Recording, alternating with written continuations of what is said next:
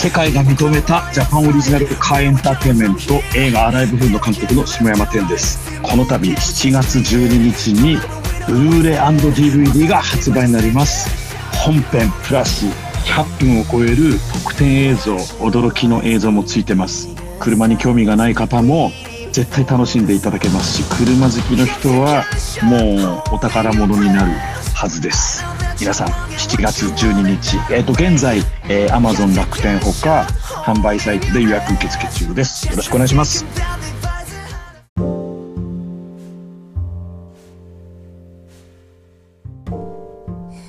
歌方放送室です、えー、この番組はですね私手腕が日々思っておりますようなどうでもいい物事を適当にお話ししていく番組となっております。えー、今日はですね7月の3日の月曜日でございますね、えー、先ほど7月3日って何の日なのかなってちょっと調べたらなんとソフトクリームの日なんですって。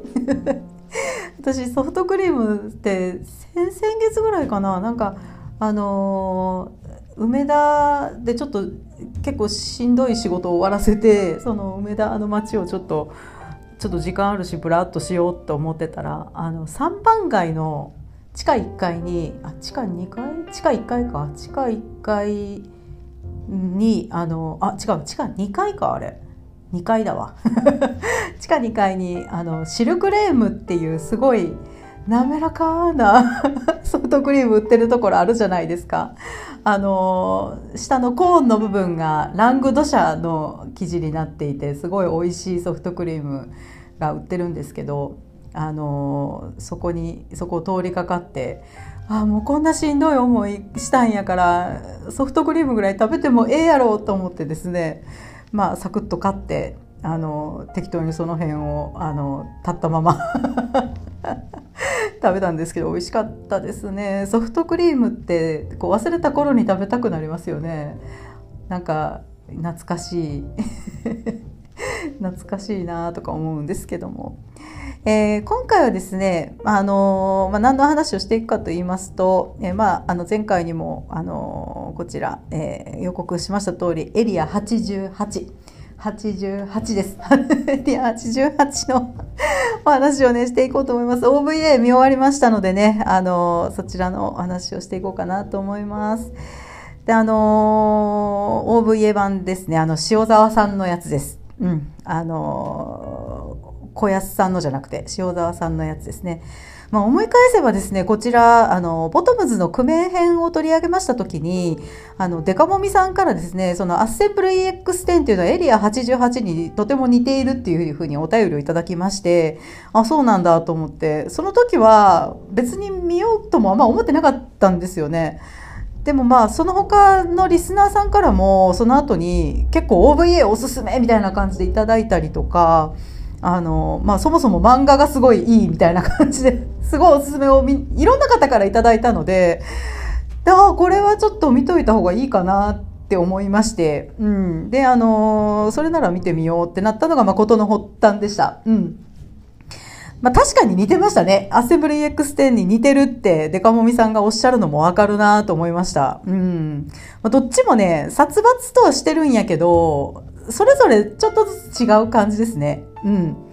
なんていうかこのエリア88にはですね、まあ、ゴンヌーさんとかカンユーさんみたいなのがいない。無能な上官がいないっていう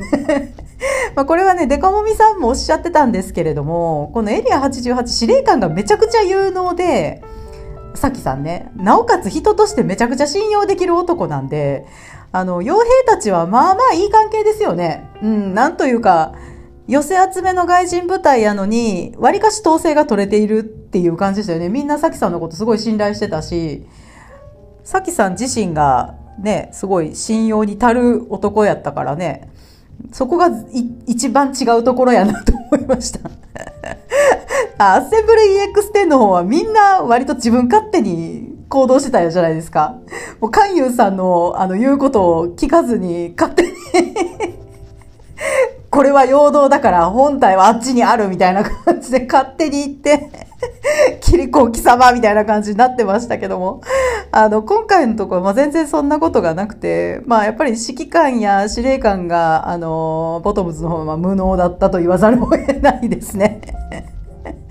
まあ、それにしてもこのね、あの、エリア88の司令官であるところのサキさんですね。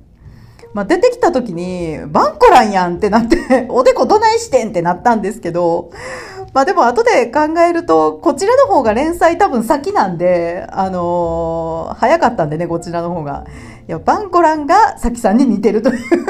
ことだったんだなと思って、大変失礼しましたって思いました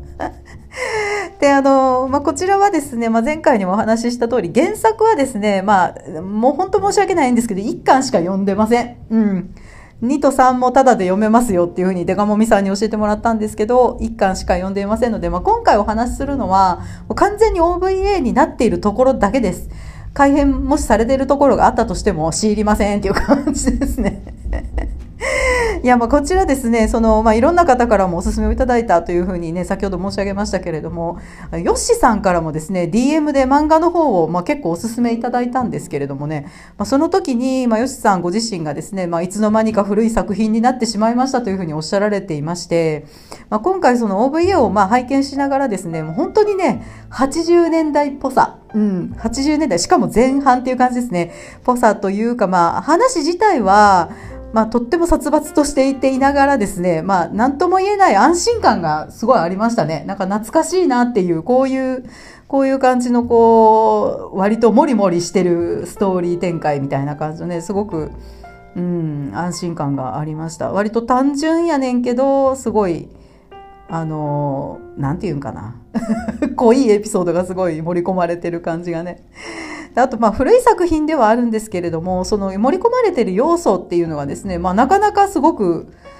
面白い要素がねあのいろいろと盛り込まれていましてあもうこれはなかなか名作と言われるのも理解できるなと OVA になってるとこだけでもねすごく思いました。うんまあ、どうやらこの漫画の方もまあ名作と言われてるみたいですけどこの OVA も OVA でかなりの良作とされてるみたいですね。うん、すごく良かったですよね。作がすっごい良くて、あ、これ劇場でかけても全然いけるやつじゃんかっていうぐらいすごい良かったですね。戦闘機が飛ぶシーンはもう本当とても素晴らしい。もう良かったですね。あの、戦闘機がかっこいい作品っていうと、まあ、つい先日まで勝手に祭りをやっておりました。マクロスがまあヒットに上がると思うんですけれども、私戦闘機のこと何も知らないんですけどこのエリア88に出てくる戦闘機ってどれもリアルに飛んでる機体なんですよねきっと。違うんかな？おそらくそうなんちゃうかなと思うんですけれども、まあ、その辺からもマクロスと、ま全く違った趣向でございまして、まあ、これはこれでねいいってなりましたね。うん。めちゃめちゃリアルだなと思って。うん。で、まあね、私 割と何でも肯定しがちなので、何でもいいって言いがちなんで まあもちろん好き嫌いはね、あると思いますけれども、とにかく作画がすごく良くて、なんというかですね、本当に飛んでる時の重力とか、その、旋回する時に、まあね、G がかかるじゃないですか。それがね、すごく、あの、画面を通して伝わってくるようなね、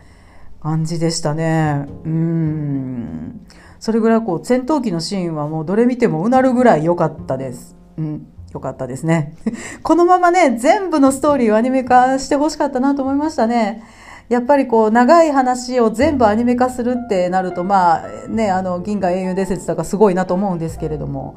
やっぱなかなかね、難しいところがあるのかなと思いました。まあ、実際本当見てて、え、ここで終わりなの？ってなる作品でしたね。先ほど申し上げました、その、ヨッシさんも DM で、続きはいいってなるって 言うてはったのがすっごいよくわかりました。続きはいいってなりましたで、まあ先ほどね、まあ、様々な要素が盛り込まれているというふうにね、申し上げましたけれども、まあ戦闘機のシーンだけでも、もうお腹いっぱいになるぐらいの密度があるんですね。でもここにですね、まあその野心が渦巻く愛憎劇と、まあ切ないラブストーリーもね、ちょっと絡んでくるというのがもう何と言いますか、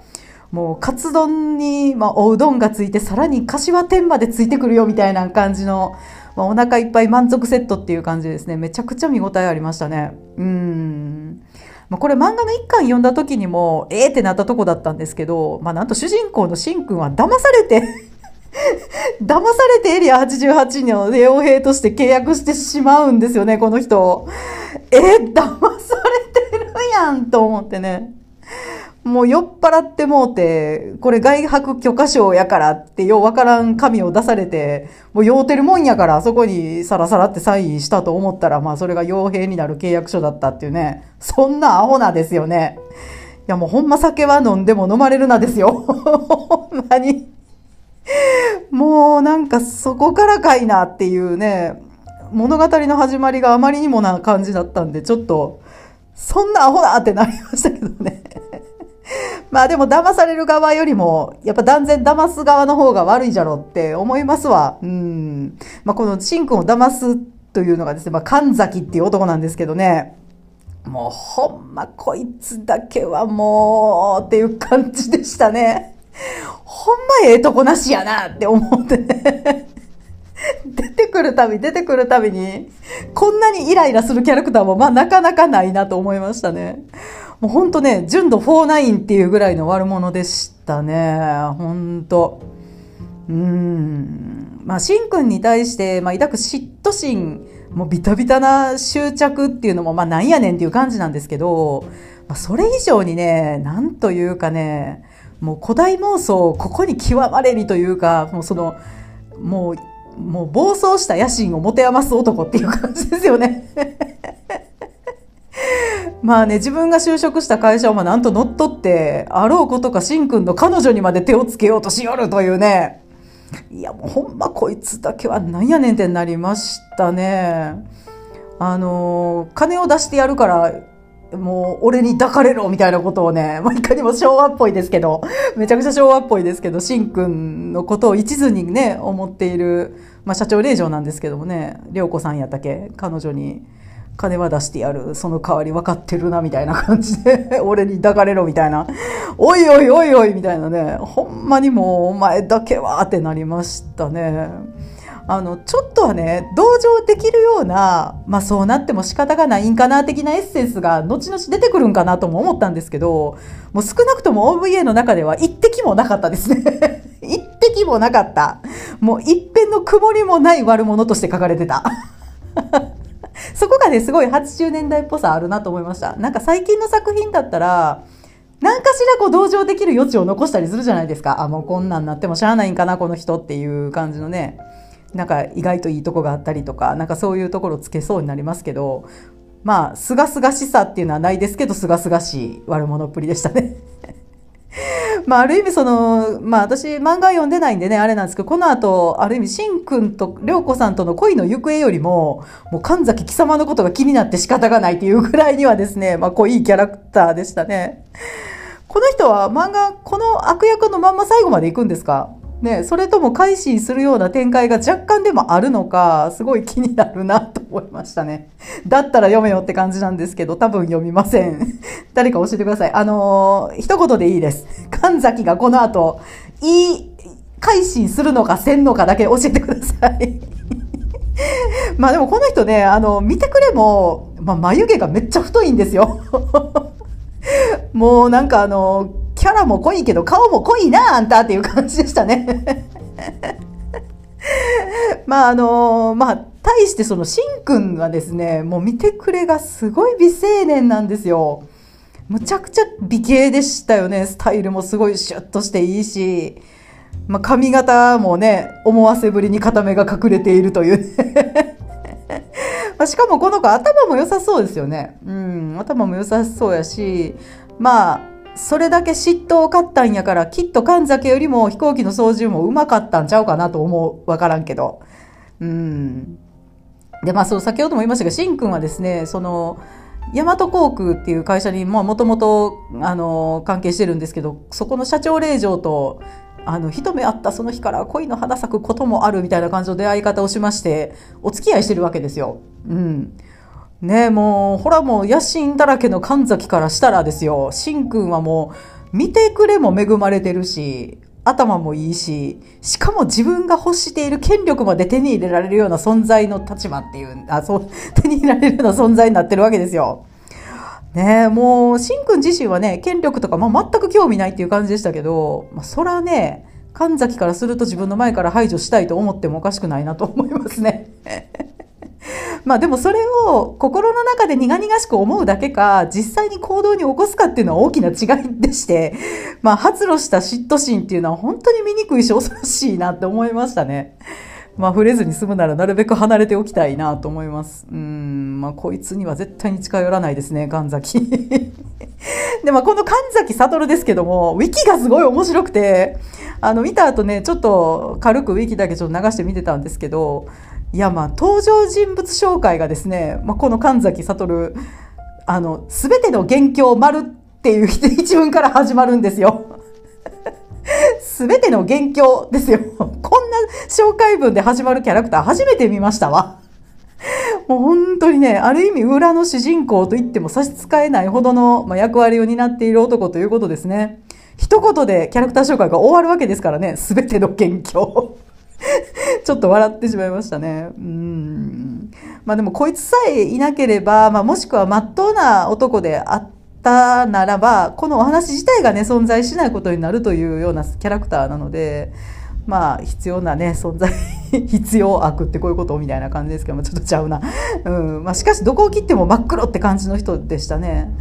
関優さんみたいなお茶目さがあれば、もうちょっと好きになれたかもしれないんですけど、もうここまでもう出てくるたびにもう、うわ、ほんまもう無理っていう思うようなキャラクターってなかなかね、いないような気がします。それぐらいもう私はもう大嫌いなキャラクターですね。ちょっと後で好きになれるような展開になるんかな、漫画の方で。わからんけど。でもまあ先ほども言いましたけど、しんくんはですね、もうほんと火の打ちどころがないぐらいかっこいい青年なんですよ。うん。なかなかこう潔いところもあるし。うん、まあ無口というかまあ不愛想やけど、まあ多分心根は優しい子なんでしょうね。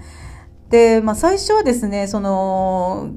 ね、その戦闘機乗りですから撃墜することまあまあイコール人を殺すことになるわけですけども、まあ、それをやる自分自身は認めたくないという感じでしたね。もう本当いやいや傭兵をやらされてる感でまあそれはね騙されて 騙されてきた人なわけですからね。まあ、ただそのエリア88ではですね、3年働けば解放されるわけです。うん、任期は3年 ,3 年なんですね。あるいは、その3年待たずとも、違約金150万ドルを稼げば解放されるんですね。うん、で、彼自身はそのとにかく早く日本に、ね、愛する涼子さんのもとへ帰りたいという一心で、まあ、戦闘に赴いてるわけですね。もうなんかカレンダーに一つ一つ丸をしてね、丸ちゃんはペケしてね、もうなんか切なかったね。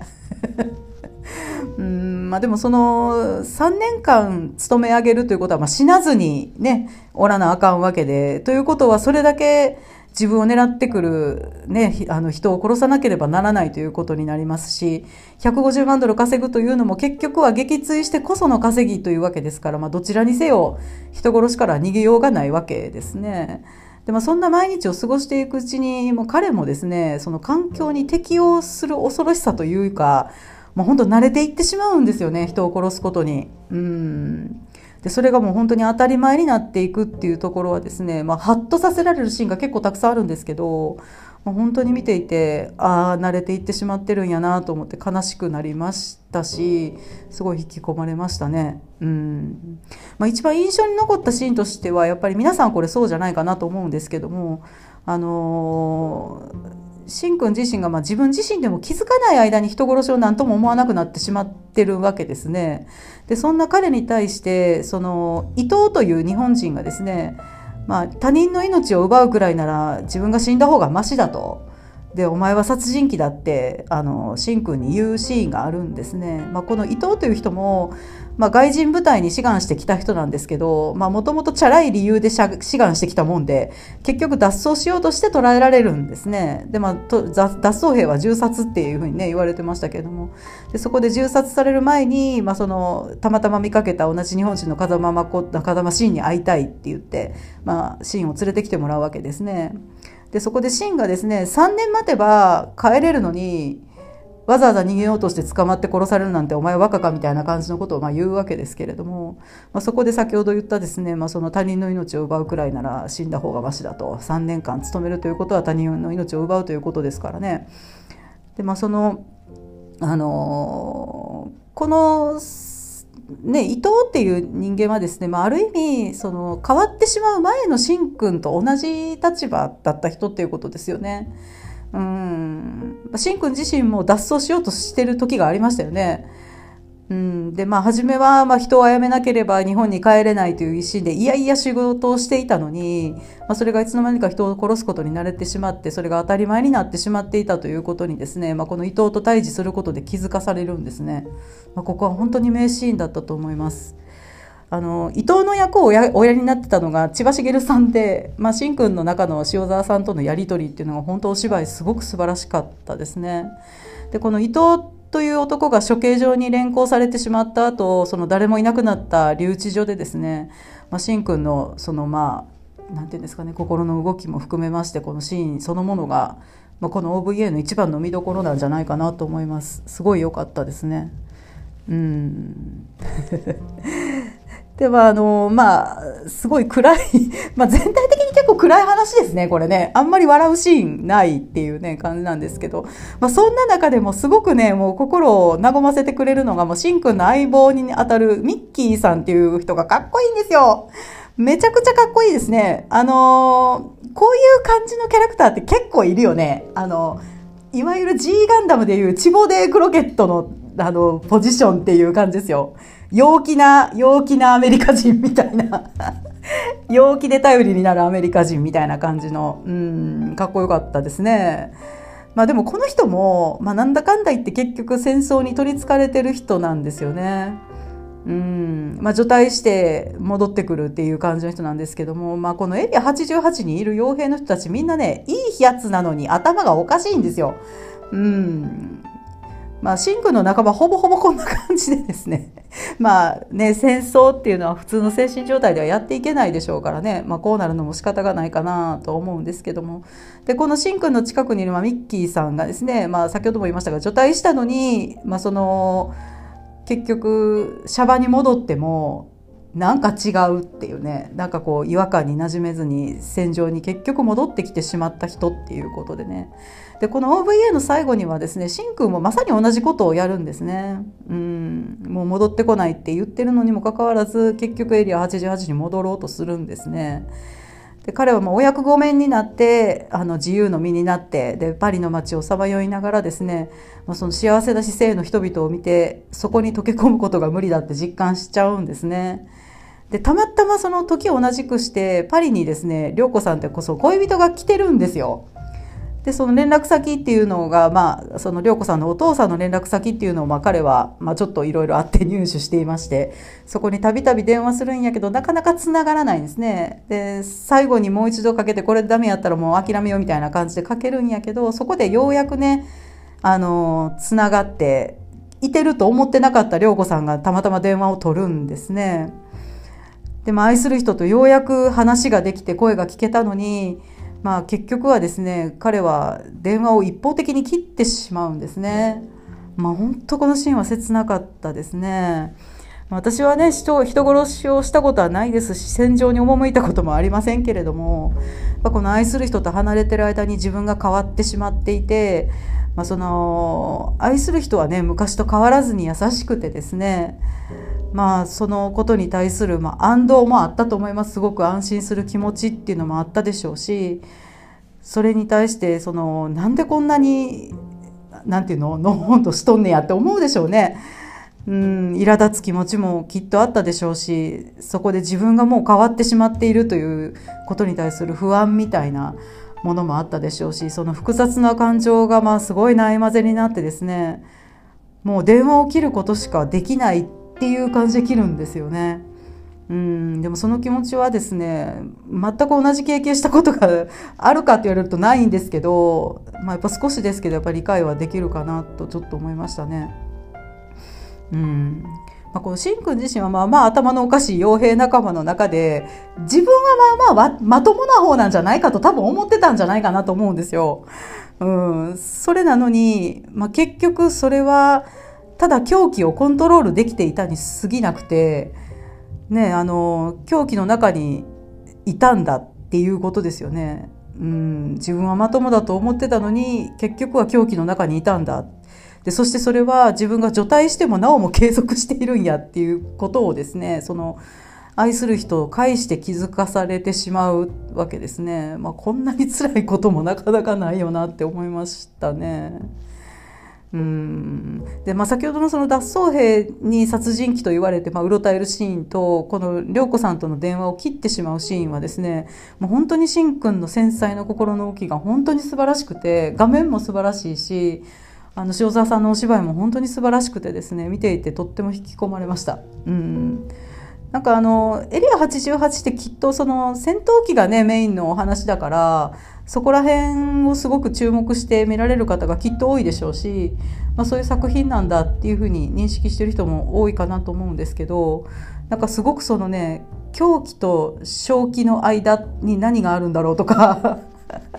結局自分が正気自分のこと正気だと思ってるじゃないですか。私自身も思ってますよ。正気を保って生きてるって思いますけど、まあ、たまにちょっと頭がおかしい時もあるかなと思うんやけど結局その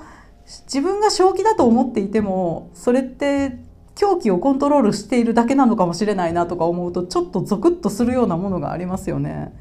うん。なんかそのことをちょっと考えて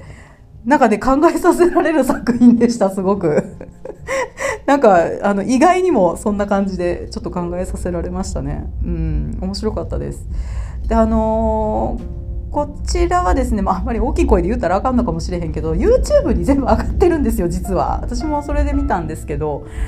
まああのーまあ、多分しばらくはまだ見れるんじゃないかなと思いますのでね。もしあの原作だけ知っていて見たことがないよっていう方はちょっとご覧になれるとよろしいかなと思います。本当に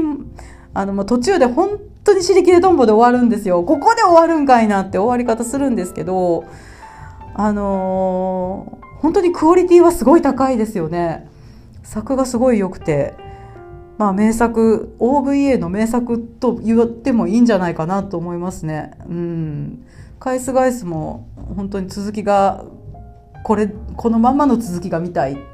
と思いますけどねもうキャスティングとしては塩沢さんもあミッキーの役は富山さんがおやりになって富山圭さんがおやりになってるんですけどもお二人とももいらっしゃらないということでねもう叶わないことではあるんですけれどもすごいでもいい作品だなと思いました。うん、あの あのおすすめいただいてあのいただいた皆様ありがとうございました。見れてよかったです。どんな話なのか、まあ、触りだけですけどね、OVA なんで、あの、どんな話なのか分かったので、すごい、あ、よかったなと思いました。えー、という感じでですね、まあ、今回はエリア88、88ですね、のことに関してね、お話ししてまいりました。えー、今はね、何を見ているのかと言いますと、今はですね、シドニアの騎士を見ております。えー、シドニアの騎士ね。気持ち悪い話やね。気持ち悪い話。なんていうか、うん、そう面白いでも、うん、あの、これはタイトルだけで、だけ知って、だけは知ってるぐらい私がタイトルを知ってる作品っていうのは相当有名な作品だと思うんですけどあのタイトルは知ってましたんで まあ有名な作品ということで、まあ、やっぱ大変面白いですねすごく。うんまあ、という感じでね今シドニアの騎士を見ております。あのー、ちょっとわかんないんですけどとりあえず1期12話だけ見て最初にお話ししようかなと思ってるんですけども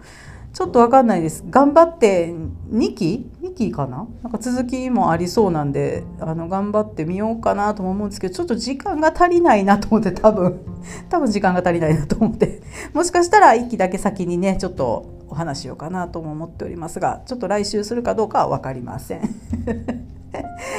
ね、今回108回なんですよ。うん。108っちゅうと、あんたもう煩悩の数やんかっていうね、これまで、